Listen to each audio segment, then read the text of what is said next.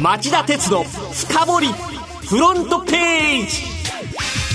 皆さんこんにちは。番組アンカー経済ジャーナリスト町田鉄です。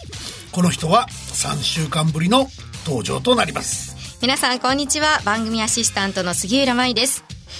去年4月6日からスタートしたこの番組ですが今日は記念すべき50回目の放送となりますはい、あの、ここまで無事に続けてこられたのは、リスナーの皆さんに聞き続けていただいたおかげだと思っています。ありがとうございます。一回でも長く続けていけるよう応援を、えー、お願いします。ぜひよろしくお願いいたします。さて、神戸製鋼所による品質検査データの改ざん事件で、法人として不正競争防止法違反の虚偽表示の罪に問われた神戸製鋼所に対する判決公判が水曜立川簡易裁判所で行われ裁判官は求刑通り罰金1億円を言い渡しました。この品質偽装は過去数年間の経済ニュースの中で最も深刻なものの一つだと思います、えー、裁判官は判決理由として我が国の製造業全体に対する信頼を揺るがせたことは見過ごせず刑事責任は重いと強調しました。神戸製鋼所は判決を受けて信頼回復に向け組織体制や企業風土などの抜本的改革を進めていくとのコメントを発表しています。どうかこの会社のコメントの通り再びメイドインジャパンの信頼を揺るがすことがないようしっかりやってほしいと思います。本当ですね。さて、この後は町田さんが選んだ1週間の政治経済ニュースを10位からカウントダウンで紹介していきます。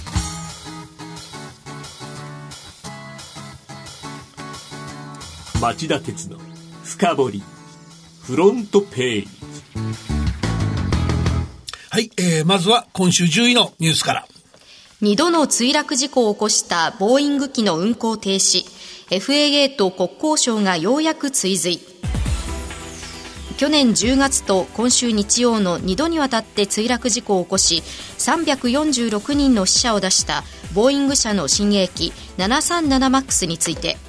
FAA アメリカ航空局が水曜国土交通省が木曜それぞれ遅ればせながら運航や自国の空域への乗り入れを禁じる決定を下しました。この問題はこの後5時35分からの町田鉄の深掘りで検証したいと思います。続いて第9位のニュースは。伊藤忠デサント株40%確保。伊藤忠商事によるスポーツ用品大手デサントへの TOB 株式公開買い付けが木曜日終了しました。買い付け目標の721万株に対し2倍に当たる1511万5148株の応募があり相手の合意なしで行う敵対的 TOB として日本の主要企業同士で初の成立例となった模様です。伊藤忠は一段と増した資本の力をてこにデサントに経営体制刷新を求めるようですテナント内でも、あごめんなさい、デサント内でも、えー、社長交代は不可避との見方が広がっていると言います。続いて8位のニュースは、麻生氏、徴用工訴訟で韓国への送金停止などの報復措置検討。麻生太郎財務大臣は火曜の衆議院財務金融委員会で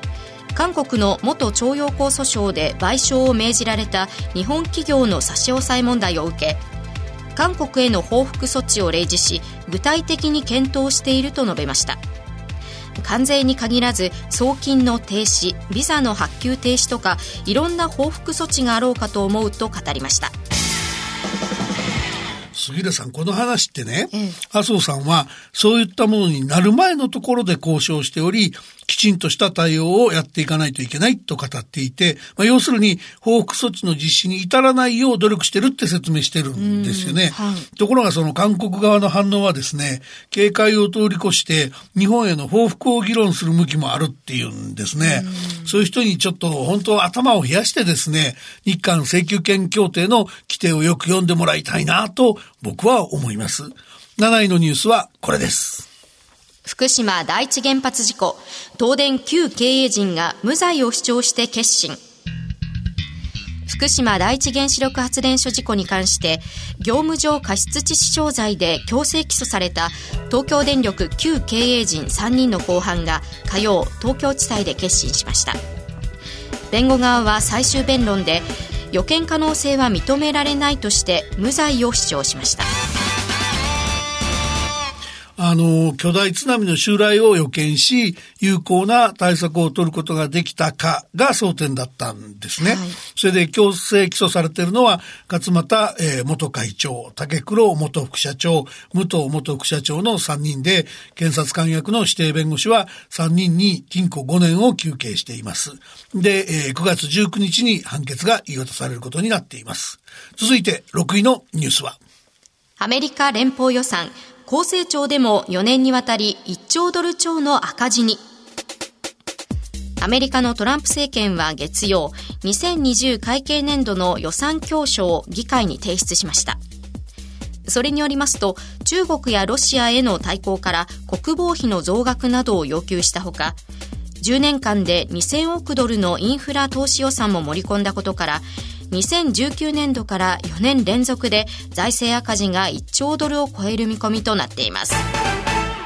まあ、現況はその2020年の大統領選挙と連邦議会選挙が視野に入ってきちゃったってことですよね。はい、政権も与党も野党も揃って票は、票票集め目当てのばらめきに走り出しちゃった。うん、で、アメリカ経済にそのピークアウト感がありますんで、公共期に財政再建をしていくっていうのはどうやら難しそうですね。で、一方、あの、アメリカ連邦議会ですけど、上院で昨日、トランプ大統領が国境の壁建設設のために出した非常事態宣言を阻止する決議案を可決しています。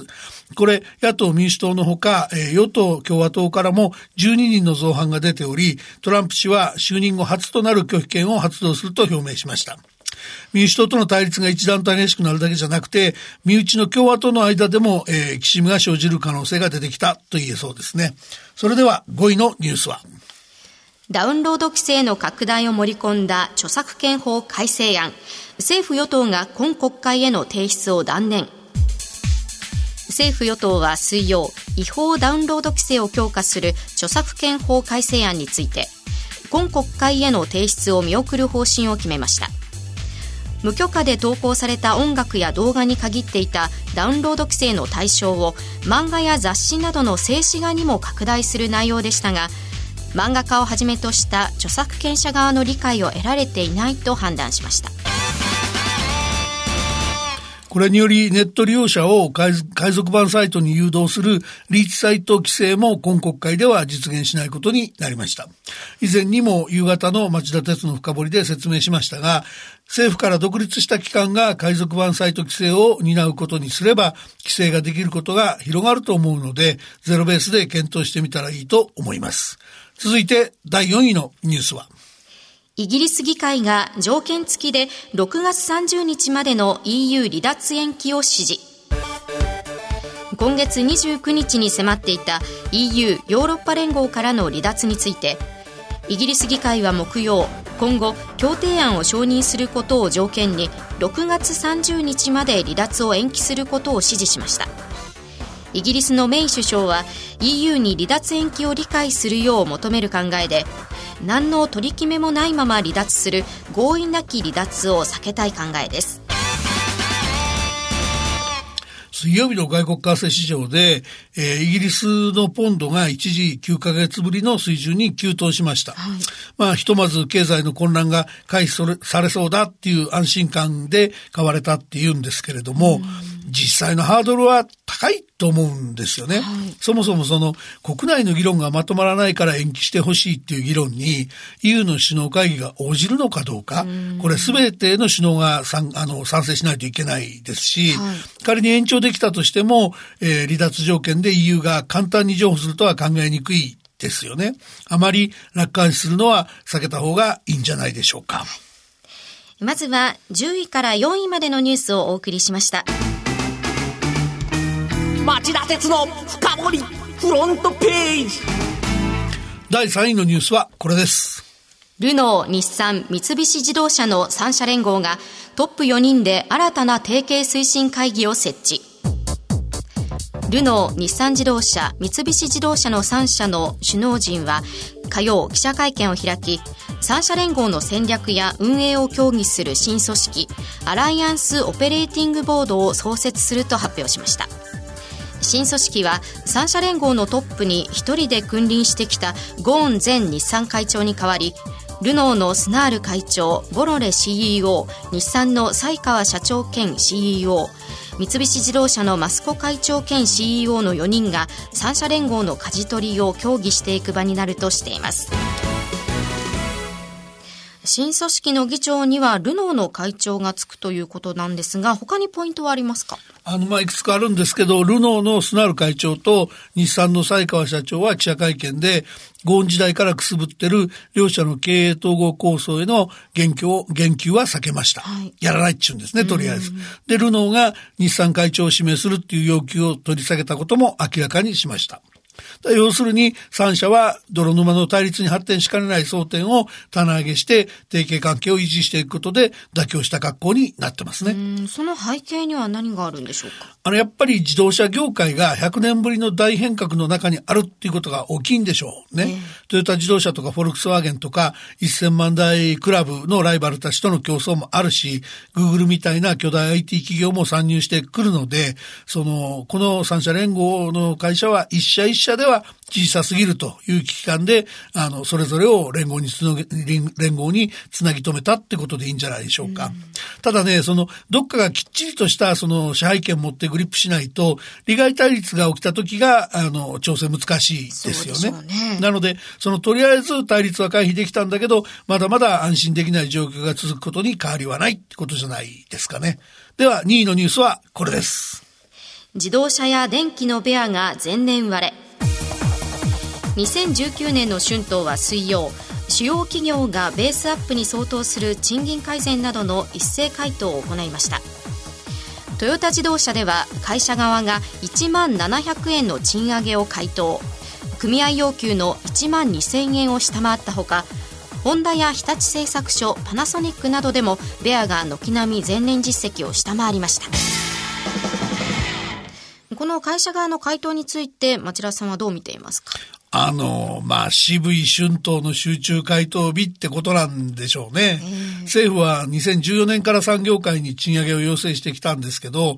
えー、経済界は今年、去年まで示していた数値目標さえ作らなか作らなかったですよね、はい、やっぱ背景には中国経済の減速があって、その景気にピークアウト感があるっていうふうに思ってる会社が多くて、業績が悪化しかねないと思って渋かったってことなんでしょうね。うん、トヨタ以外の企業の回答というのはどうだったんですか？あの、賃金を底上げするベースアップで、えー、前年実績を下回る回答が相次いだんですね。はい、ホンダがベアで前年実績を300円下回る月1400円。パナソニックや日立製作所が500円下回る、えー、1000円だったんです。で、その水準でもう妥結しちゃってるんですね。で、これだとね、10月に消費税率10%への引き上げが控えてるでしょ、はい、そうすると、その、経済の実態以上に財布の紐が硬くなる可能性ありますよね、家計の。で、そうなって、その大盤振る舞い予定している政府の経済対策への依存度だけが高まっちゃうっていうような展開が予想されますよね。それでは、今週1位のニュースはこれです。トヨタが JAXA と宇宙探査での協業まずは月面探査車を共同開発トヨタ自動車は火曜 JAXA 宇宙航空研究開発機構と月や火星などの宇宙探査での協業を検討することで合意したと発表しました第1弾として FCV 燃料電池車技術を活用し月面用の有人探査車を開発するとのことです。国際宇宙探査の分野はアメリカ主導で多くの国が協力するプロジェクトが進む一方7月に無人探査機ジョーガ4号を世界で初めて月の裏側へ着陸させた中国の追い上げも激しくなっています。日本は民間企業との協力関係を築きそれをてこにいかに存在感を示すかが課題でトヨタとの協業が試金石となりそうです。あの、トヨタの本格的な宇宙プロジェクト参加はこれが初めてなんですね。初めてなんですね。うん、で、まあ、すぐ経済的な利益につながる話ではないですけども、まあ、夢がありそうなので、今週の1位に選ばせてもらいました。確かにワクワクする話題でありますもんね。はい。で、国際宇宙探査の分野ではアメリカが主導権を握っているということなんですが、これ予算はどれぐらいなんですか？あの、アメリカは NASA 航空宇宙局だけでもおよそ2兆円と、えー、豊富な予算があるんですね。うん、で、もう重要なのはね、それでも、あの、手を抜いてないっていうか、官から民へ担い手の裾の拡大をしようとしていることですね。で、民間技術を取り入れて、開発スピードの向上とコストの圧縮に役立てようっていうんですね。で、一方の日本の宇宙開発予算は政府全体でおよそ3000億円ぐらいですから、民間の協力の必要性が明らかですよね。そうなりますと、トヨタの資金力というのが定評がありますからね。まあ確かにね、トヨタは昨日も、あの、アメリカの投資計画を発表してて、2017年から5年間で、その今までよりぐっと膨らんで、およそ1兆4000億ぐらいになりそうだっていう、あの、発表してまして、まあ確かに桁違いの資金力を持ってるのは事実ですよね。はい、とはいえ、ここもトヨタのお金だけを当てにするんじゃなくて、トヨタの参加を呼び水に、様々な企業の協力獲得につなげたいところですよね。このトヨタとの協業での第一弾、月面用の有人探査車っていうのはどういうものなんですか？あのね、有人与圧ローバーっていう名前の月面探査探査車なんですけど、大きさ全長6メートル、幅5メートル強の大きさで、あの宇宙服を脱いで過ごせるような4畳半の居城空間も作るっていうんですね。で、FCV 燃料電池車技術を活用して、地球から運んだカートリッジ入りの水素と酸素を交換しながら、1万キロメートル以上の走行を可能にする。って言ってますね。はい、で、JAXA は2029年から34年に5回に分けて、えー、有人探査を実施する予定で、その時にこの新開発の探査探査車を使いたい考えと。うんで、自動運転技術も活用して、探査をしない区間の移動は自動運転任せにするっちゅうんですね。で一方のトヨタは過酷な環境下で耐久性や先進技術を試せるので、技術力底上げに役立てるんだっていうことを言ってますね。まだまだね、先の話ですけれど、夢は広がりますね。うん、まあ、あの、トヨタに限らず、いろんな技術持ってるロケットなんかもね、三菱重工なんか中心になってやってますし、大事な話になってきてますよね。以上、町田さんが選んだ10のニュースをカウントダウンで紹介してきました。さて、この後5時35分からの町田鉄の深掘りは、どういった話ですか？はいあの10位のニュースで取り上げた、えー、やつですけどもボーイング機事故対応のお粗末。あボーイング機事故対応のお粗末。えー、アメリカ航空機は中国をはじめ世界に遅れを取ったと題してお送りしたいと思ってます。はい日本の対応も気になるところです。それではこの後5時35分からの町田鉄の深掘りで再びお耳にかかりましょう。さようなら